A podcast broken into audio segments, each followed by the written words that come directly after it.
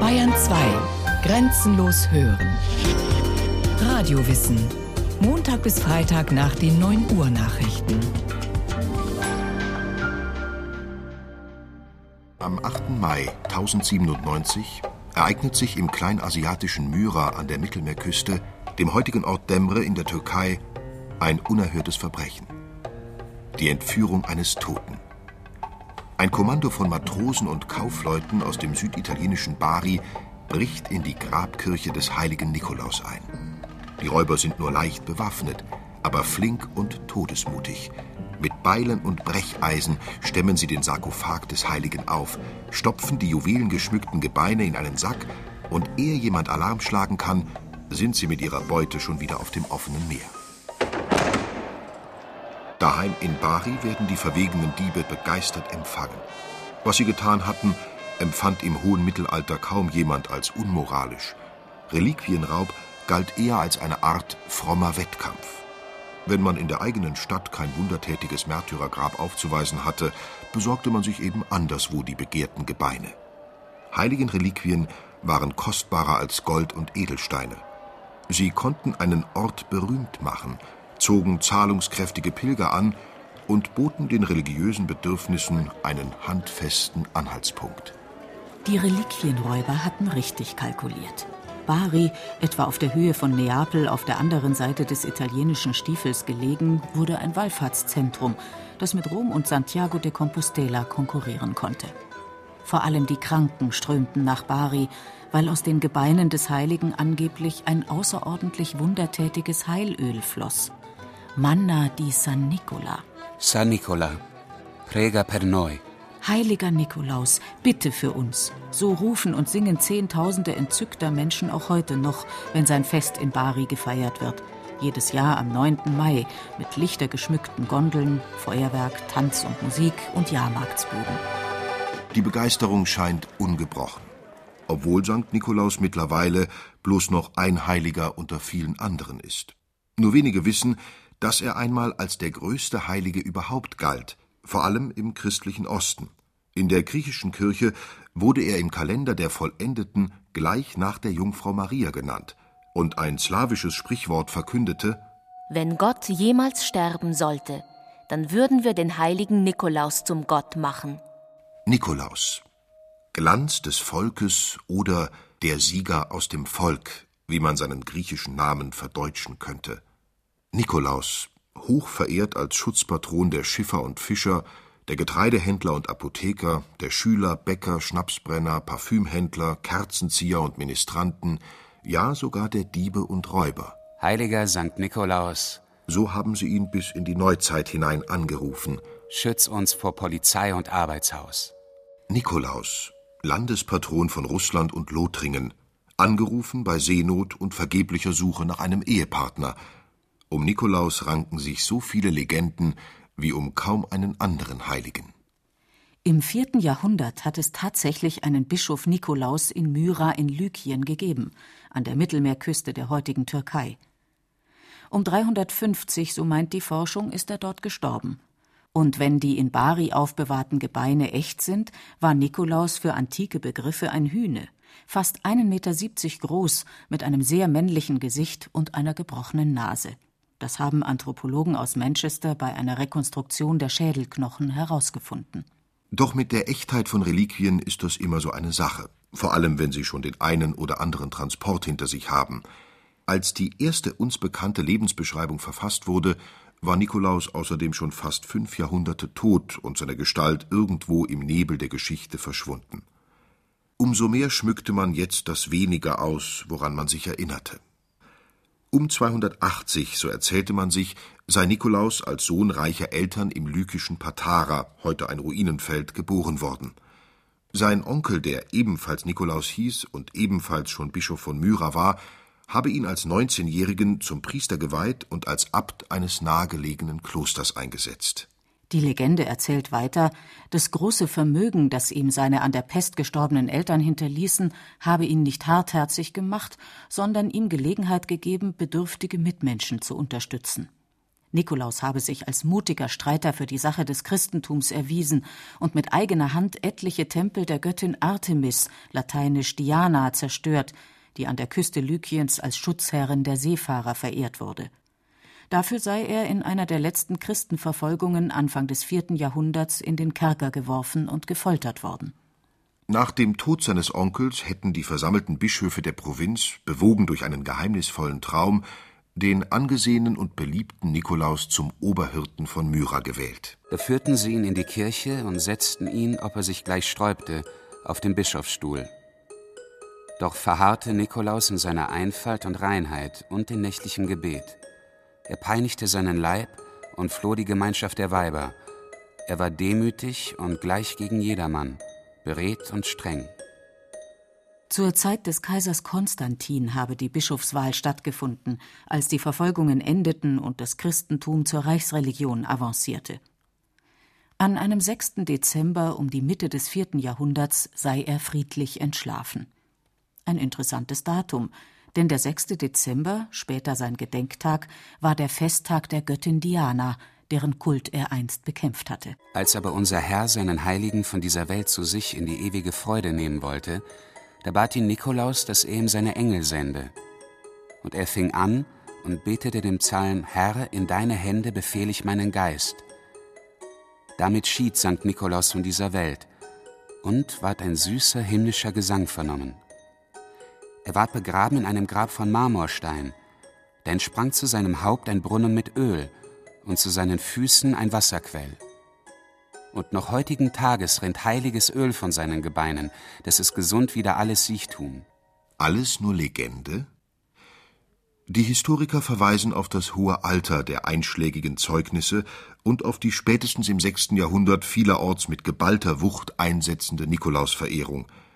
Sein Kult verbreitete sich sehr schnell in der ganzen griechischen Kirche und dann auch in der westlichen Christenheit. In der Ostkirche hieß er Retter der Welt, Engel auf Erden, zweiter Erlöser. Um 1500 zählen die Historiker bereits mehr als 2000 Nikolauskirchen und Kapellen, Nikolaushospitäler und Klöster in Europa. Vor allem in Frankreich wird Nikolaus zum Familiennamen. Nico, Collot, Colson leiten sich von ihm ab. Auf Portugiesisch heißt er Nicolau, auf Spanisch Nicolas, auf Dänisch Nils, auf Tschechisch Mikulasch. In vielfältigen Kurzformen geistert er durch alle europäischen Sprachen. Klaas, Klaus, Kolja, Nico, Nikita. In Venedig existiert, unbemerkt von den Touristenströmen, in einem abgelegenen Stadtteil ein kleines, aber prächtig ausgestattetes Kirchlein, das San Nicolo dei Mendicoli, dem Schutzpatron der Bettler, geweiht ist. Die Gemeinde der Ausgestoßenen fühlte sich unter ihrem mächtigen Schutzheiligen stark genug, sich einen eigenen Dogen zu wählen, der sich vor keinem Herrscher beugte und einmal im Jahr dem Dogen der Republik Venedig im Markuspalast einen kollegialen Besuch abstattete. In Lothringen im Osten Frankreichs feiern die Menschen heute noch das Fest ihres nationalheiligen Nikolaus wie die Rheinländer ihren Karneval. In Metz und Nancy veranstalten sie Jahrmärkte und Umzüge. Warum lieben sie ihn so, die Christen, und nicht nur sie, den heiligen Bischof Nikolaus? Historische Daten und Dokumente sind nicht die einzige Wirklichkeit. Aus den zahllosen Geschichten und Legenden schält sich das Bild eines ungewöhnlich menschenfreundlichen Kirchenmannes heraus, volksnah und von einer enormen Ausstrahlung. Aus den ältesten Überlieferungen sprechen Güte, Mut und Zivilcourage. Es wird erzählt, wie verzweifelte Mitbürger zum Bischof Nikolaus kamen und voll Entsetzen berichteten, gerade würden auf Befehl des Statthalters drei Unschuldige zur Hinrichtung geführt. Der Bischof eilte zum Richtplatz, wo die drei bereits mit verbundenen Augen und gefesselten Händen vor dem Henker knieten.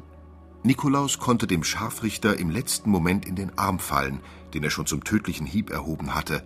Er band die Verurteilten los, lief zum Gouverneur, fragte nach der Rechtsgrundlage des Urteils, die es natürlich nicht gab, und drohte voller Zorn mit einer Beschwerde beim Kaiser.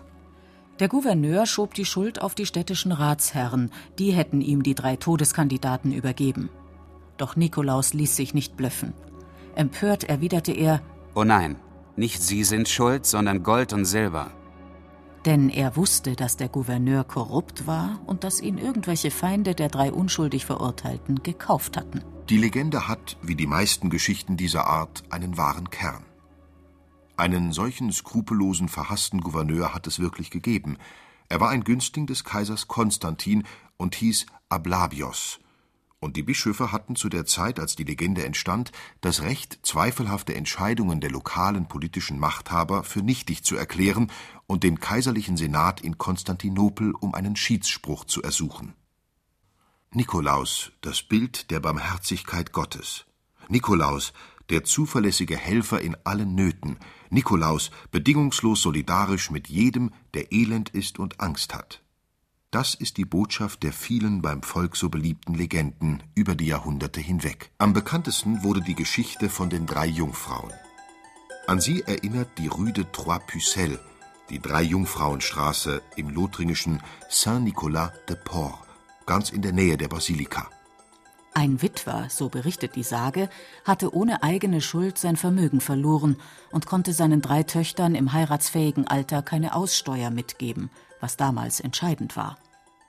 Schon hatte er sich entschlossen, die Mädchen in die Fremde zu schicken, nach alten Quellen sogar in ein Bordell, da erfuhr der Bischof von seiner Not und warf ihm nachts unbemerkt einen Beutel mit Geld durch das Fenster.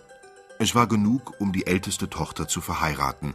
Aus Freude über den verantwortungsvollen Umgang des Vaters mit der Spende half ihm Nikolaus noch einmal, und die zweite Tochter konnte heiraten.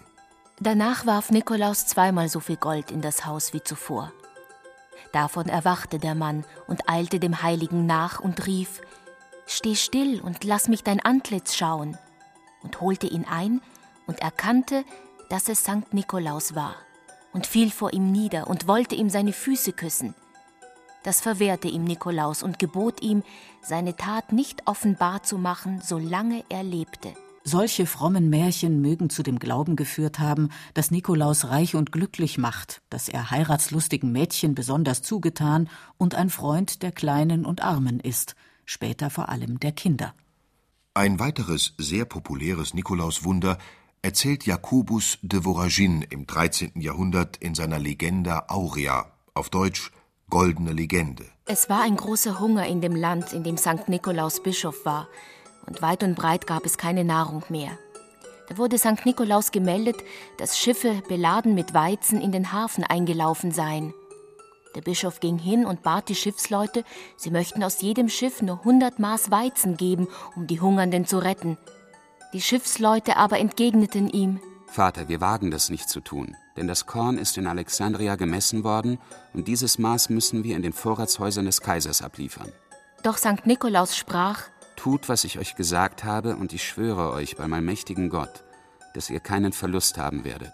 Die Schiffsleute gehorchten ihm, und als sie zu den Beamten des Kaisers kamen, hatten sie noch genauso viel Maß Korn, wie sie in Alexandria eingeladen hatten. Da erzählten sie das Wunder öffentlich und priesen den Herrn in seinem Knecht St. Nikolaus. Dieser aber teilte das Korn unter das Volk aus. Und von diesem wenigen Korn wurde das ganze Land zwei Jahre ernährt, und es blieb noch genug übrig bis zur Aussaat. Das scheinbar so biedere Geschichtchen hat einen provokanten Kern. Im Interesse der Hungernden überredet Nikolaus die Schiffsbesatzung, das Gesetz zu brechen.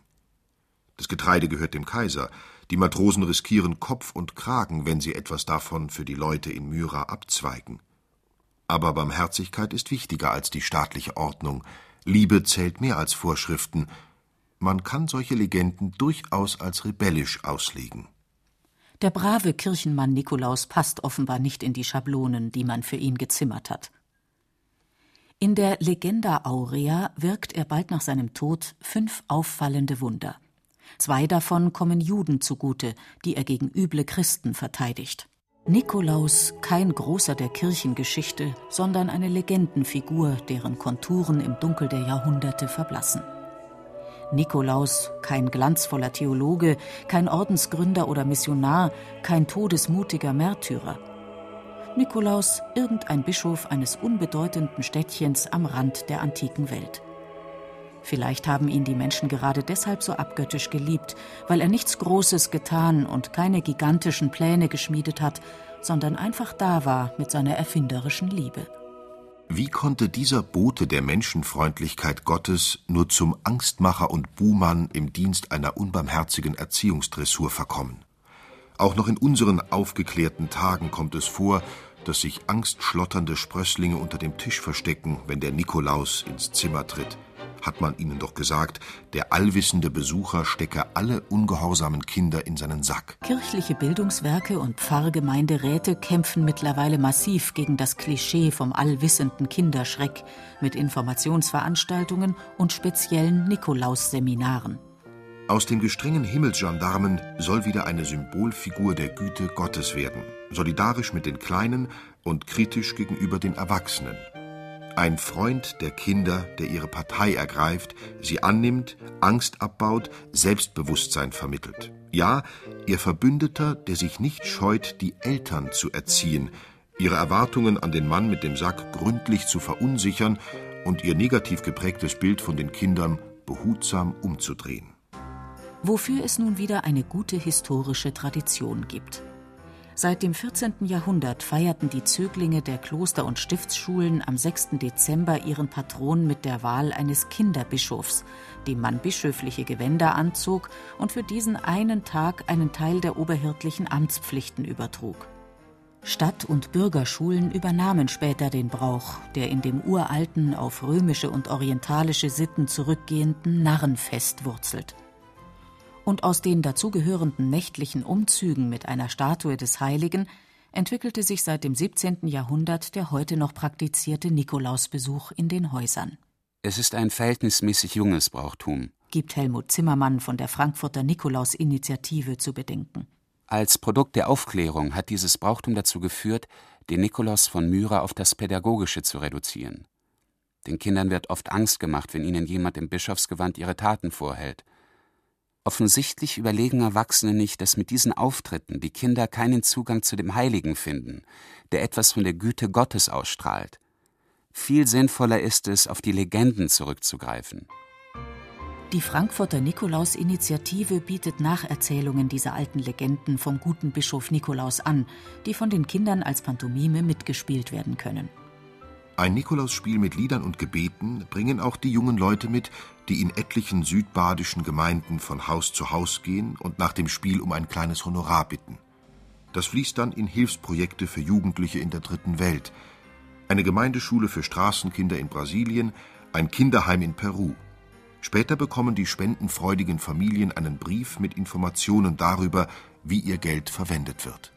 Lauter unkonventionelle Wege zurück zum wahren Nikolaus, dem Schutzpatron der Kinder und der Armen. Die evangelische Nikolaikirche in Hamburg ist da besonders konsequent. Seit 1994 gibt es hier jedes Jahr wieder einen Kinderbischof oder eine Kinderbischöfin. Ihre Amtszeit dauert jeweils einen Monat. In dieser Zeit gestaltet der kleine Nikolaus Gottesdienste und Prozessionen, besucht Krankenhäuser und Seniorenheime und die Hamburger Kinder schreiben ihm ihre Wünsche und Bitten.